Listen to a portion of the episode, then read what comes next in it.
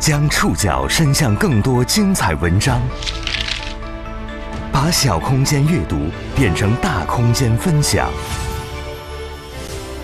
宋宇选读，讲述现实世界里的真实故事，把小空间阅读变成大空间分享。欢迎各位收听今天的宋宇选读。今天为大家选读的文章综合了澎湃新闻、新民晚报、文学报、上海译文出版社、磨铁星球、魔法童书会的内容。今天将和大家一起来认识一位已经一百岁的却依然保有童心的爷爷，他叫任溶溶。没头脑和不高兴是几代中国人难以忘怀的童年记忆。这部动画作品中的两个主人公曾给无数孩子带来了欢乐，而这对活宝的创作者就是我国著名儿童文学作家、翻译家任溶溶。二零二二年五月十九号，任溶溶爷爷一百岁了。少有人知的是，除了这部本土童话作品之外，很多中国孩子耳熟能详的安徒生童话全集、彼得潘、木偶奇遇记等，也是任溶溶翻译的。他是外国经典童话引入中国的幕后英雄，在经历人间种种后，这位百岁老人依然能有一颗孩童的欢喜心来看待世界、记录世界、热爱世界。宋宇选读，今天为您讲述不老孩童任溶溶一百岁了。二零二二年五月十九号是翻译家。儿童文学作家任溶溶的一百岁生日，今天很多孩子可能并不知道任溶溶是谁，但如果我们要说起他翻译和创作的儿童文学作品的话，却能够勾起几代中国人的共同回忆。安徒生童话全集、彼得潘、柳林风声、木偶奇遇记、长袜子皮皮、夏洛的网。我相信听我们节目的很多朋友的童年，应该被这些国外经典童话深刻影响过，而把这些经典童话带入中国的幕后英雄，就是精通英译日俄等多种语言的任溶溶。除了翻译了众多的经典外国儿童文学作品之外，任溶溶还创作了《没头脑和不高兴》《一个天才杂技演员》《图图的故事》《我是一个可大可小的人》等经典本土童话。过去八十多年来，老人家一直笔耕不辍，近百岁之际依然推陈出新。二零二一年，全二十卷的任溶溶译文集由上海译文出版社出版，这是国内首次推出的任溶溶译文经典集结，一共是收录了他所翻译的全球近四十位知名作家的八十多部作品，总字数近千万字。今年五月份。浙江少年儿童出版社又推出了八卷本、两百四十余万字的任溶溶文集，其中小说、故事和童话有一卷，诗歌三卷，散文四卷，全面展示了任老在童话、小说、故事、诗歌、散文等不同题材的创作成就。同样是在今年五月份，磨铁星球也出版了全新版的任溶溶童诗和散文，分别是任溶溶话本系列童诗卷。和任溶溶话本系列散文卷，其中精选了两百多首老人家创作的儿童诗和近两百篇散文。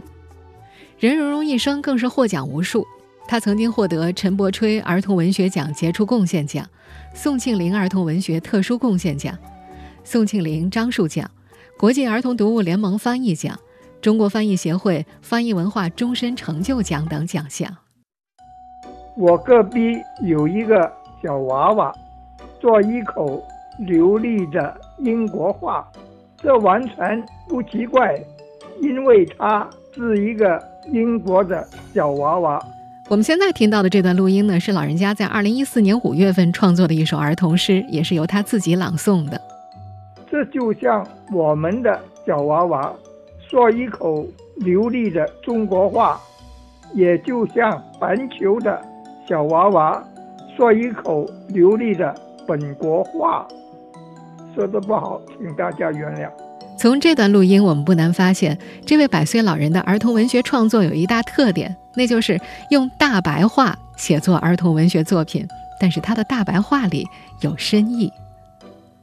当代儿童文学作家张红、简平、萧平都曾经表示，他们被这位老人深刻影响过。对我来说，任溶溶老师他就代表着儿童文学。我觉得我们这一代人就是读着任老翻译的儿童文学，受着这个滋养而成长起来的。我们现在听到的这些录音呢，是今年四月二十三号世界读书日当天这些作家们录制的。从一个中国的一个儿童文学的翻译来看，他真的是完全当得起他是中国儿童文学翻译的第一人，因为没有一个人至今为止翻译的那个字数数量超过他的。在这段由上海浦东图书馆出品的视频当中，他们不断称赞这位老人是儿童文学大家、儿童文学泰斗、中国儿童文学创作第一人。而我觉得他是一个真正的小孩儿，他老了，他也是一个老小孩儿那种感觉，在他身上的那种真正的儿童文学的顽童精神，那种口语化的表达和诗歌，其实我觉得我写作就是向任溶溶老先生在致敬。在任溶溶百岁生日前接受澎湃新闻采访时，上海作协主席团成员、上海作协儿童文学委员会主任、儿童文学作家殷建林也表示，任溶溶的百岁人生与世界经典儿童文学引进中国的历史同步。他表示，他为我们这个国度的孩子打开了一扇门，让新鲜、灵动、跳脱的想象力和思想扑面而来。他的百岁人生也是一个智者在历史风尘中达观。乐天通透的修炼之路，他永远是一个不老的孩童，他也让我们体悟，不断做回孩童是人生的最高境界。虽然在儿童文学界著作等身，并做到了极致，但有意思的是，任溶溶并不是一开始就从事儿童文学翻译和写作的。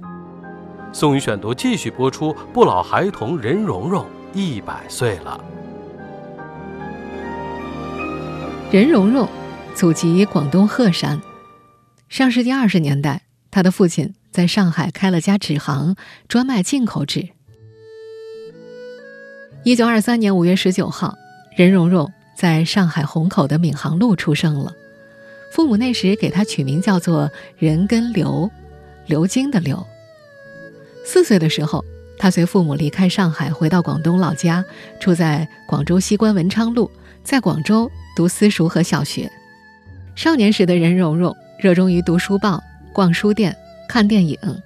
小学毕业之后，他又回到了上海念初中。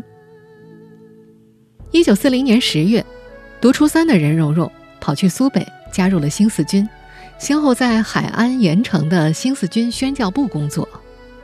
任溶溶投奔苏北新四军那天，正好是十月十七号，于是这个少年就用“十一期”的谐音。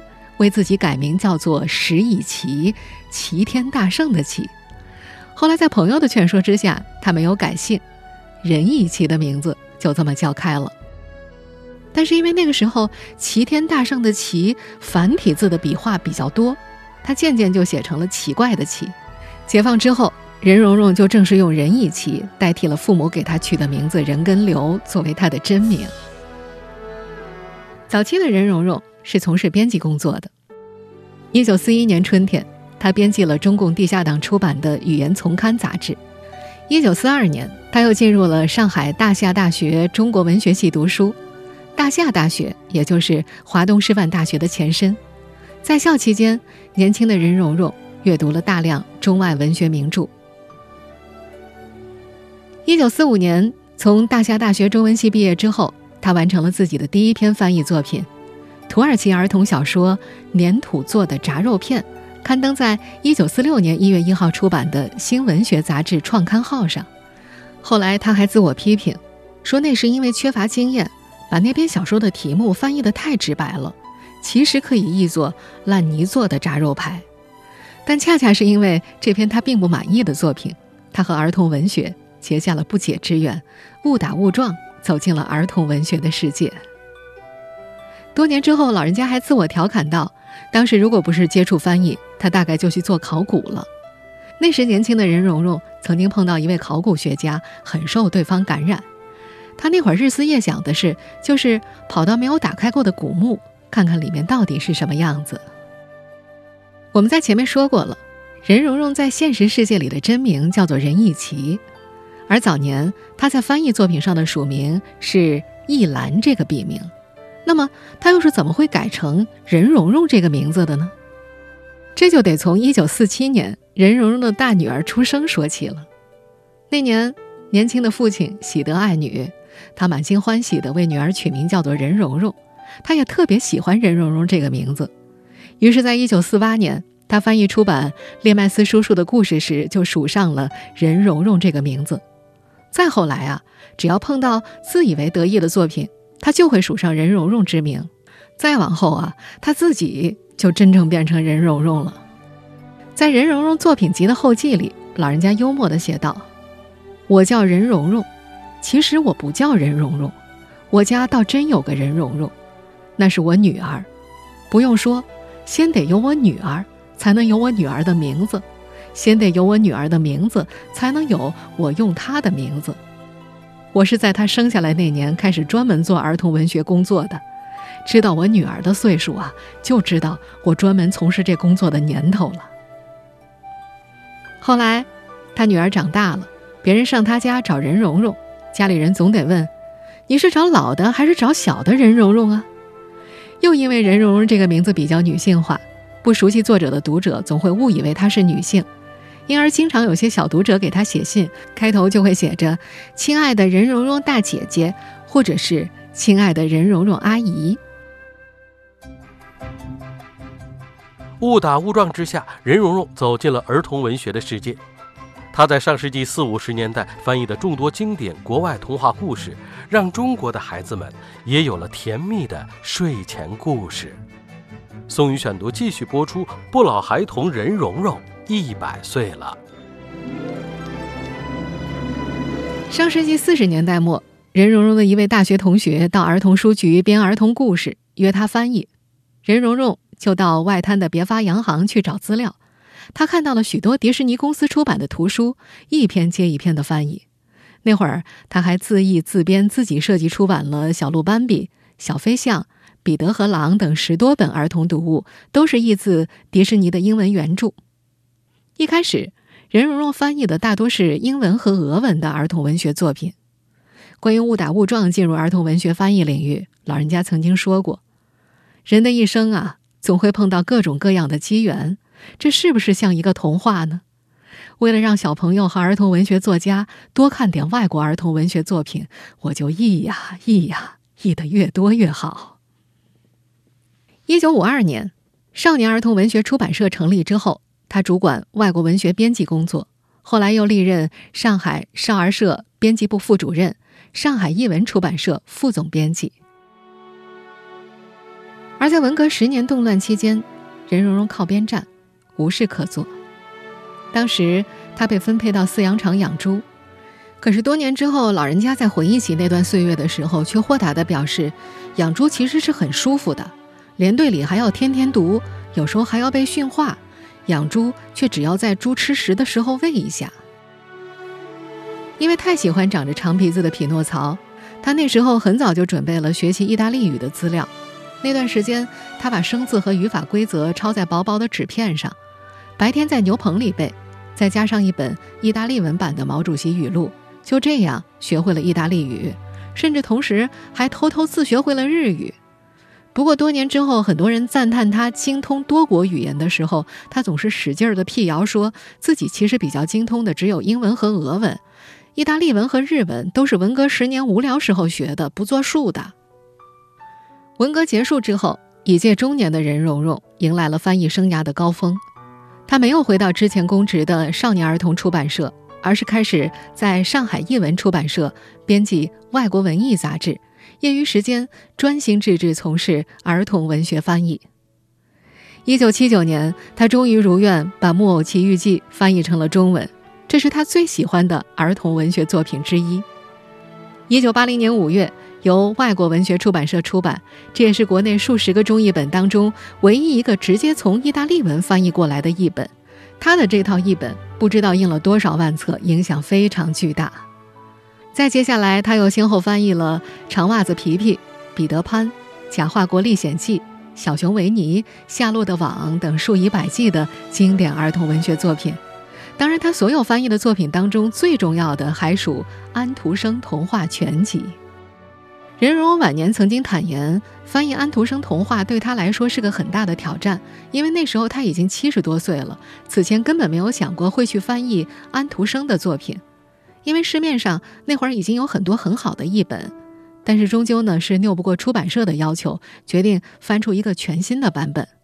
任溶溶表示，自己刚着手翻译的时候，感觉有些吃力，等到找到自己的翻译方式，才顺手起来。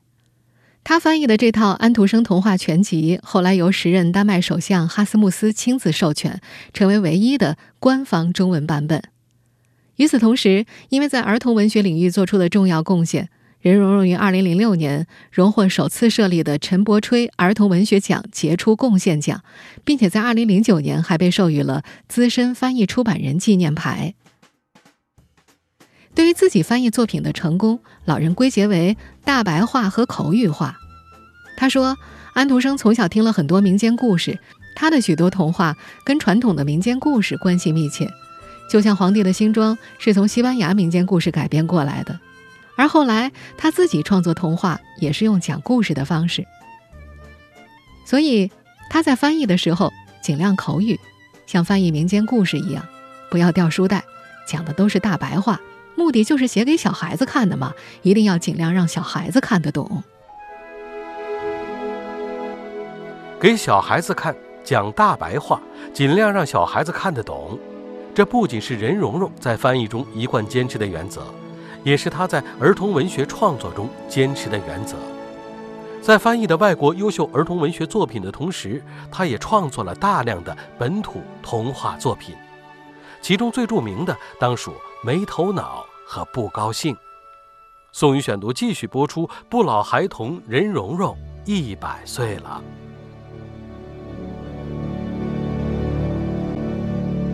他叫没头脑，哼。他呀，叫不高兴。什么？叫没头脑和不高兴？没头脑和不高兴，塑造了一个总是丢三落四的没头脑的孩子，和一个总是别别扭扭、总喜欢说一句不高兴的孩子的形象。几十年来，这一直是中国几代儿童印象深刻的人物形象。很多人不知道的是，这篇童话当中的没头脑的形象，就是任溶溶以自己为原型创作出来的。他说，在现实生活中啊，他是有点大大咧咧的那种。在二零零二年接受《文学报》采访的时候，老人曾经说过，小时候在上海，小伙伴们给他一个绰号，叫做“大班”。他那时候小，不知道是什么意思。后来等到长到很大很大了，才知道，“大班”这个名词啊，出自一部美国电影《大班》，也就是大买办，派头很大，什么都无所谓的样子。他调侃啊。大概是自己小时候，小伙伴们觉得他这个人什么都不在乎，大大咧咧的，所以才给他起了这么个外号。而长大之后呢，他也糊里糊涂的。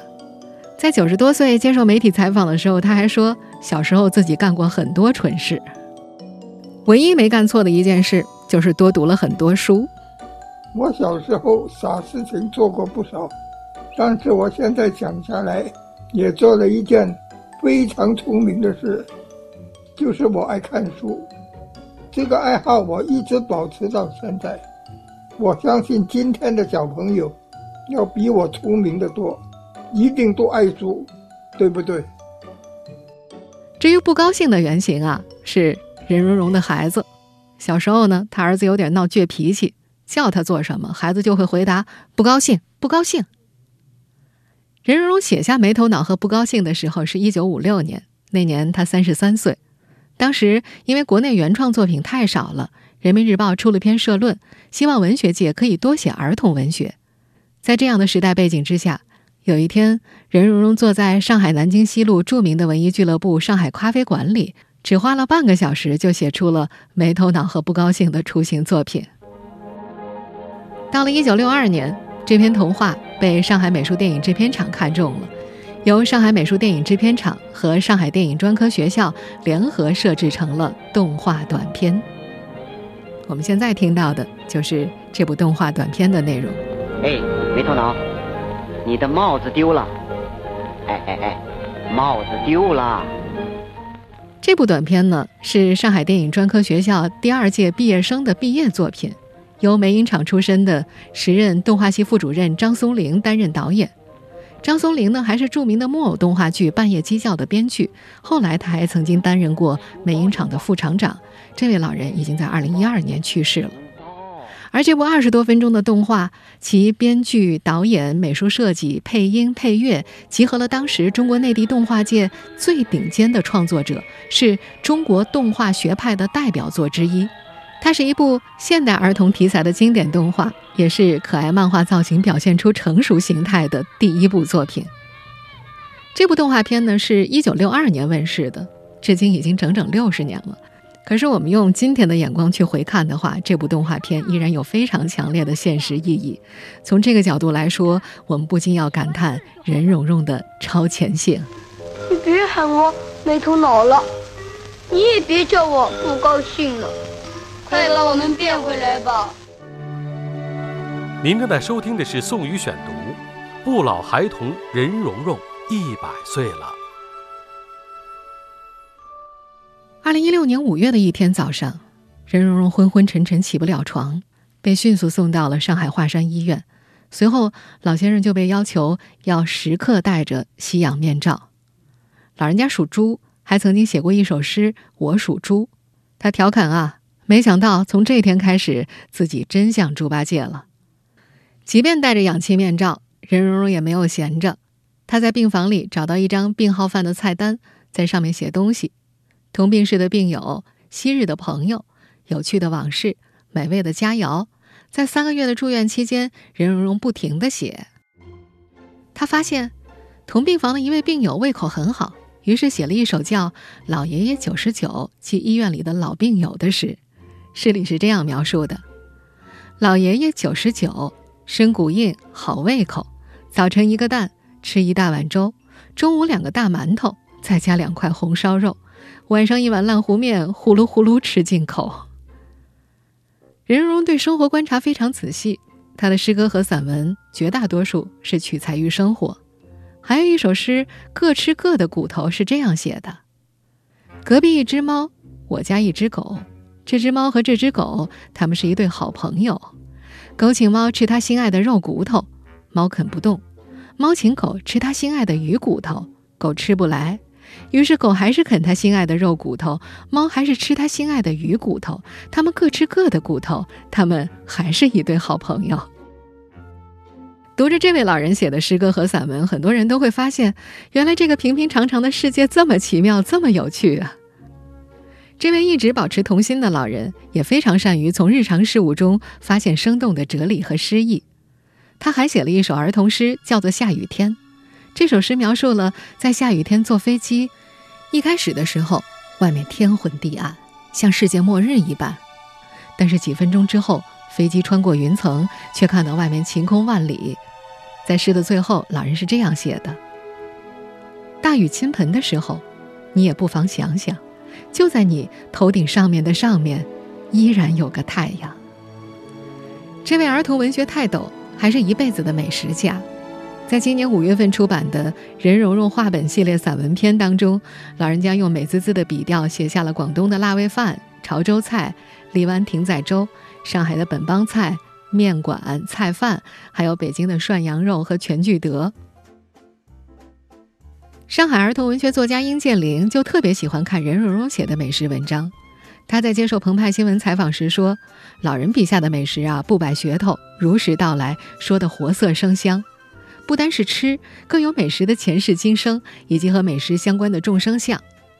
比如上世纪四十年代初，亚洲西菜社里周到体贴的山东大汉服务员；文革后不久，全聚德烤鸭店里抬头翻眼的大姑娘服务员。”老人还在散文当中记录了和他在饭馆里一块拼桌子的电影明星，曾经给宣统皇帝做点心，困难时期却只能用玉米面做面包的老师傅。在殷建林看来，任溶溶晚年的散文作品品的是食物，悟的却是人生事相。上海儿童文学作家张红和任溶溶交往颇多，这位女作家在五月十九号的一篇文章中写道：“她前段时间和老人家聊过。”老人表示，他对疫情最直接的感受是外卖很难叫了，想尝一点好吃的现在很不容易。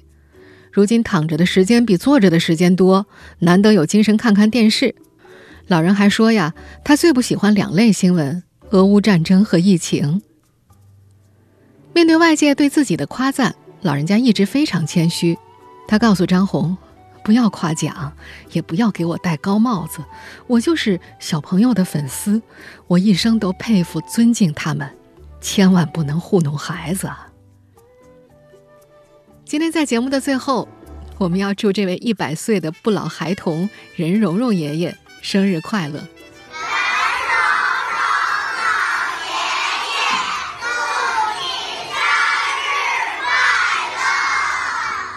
更祝愿每一个孩子以及每一个拥有童心的人，都能在文字塑造的斑斓世界当中，找到属于自己的快乐。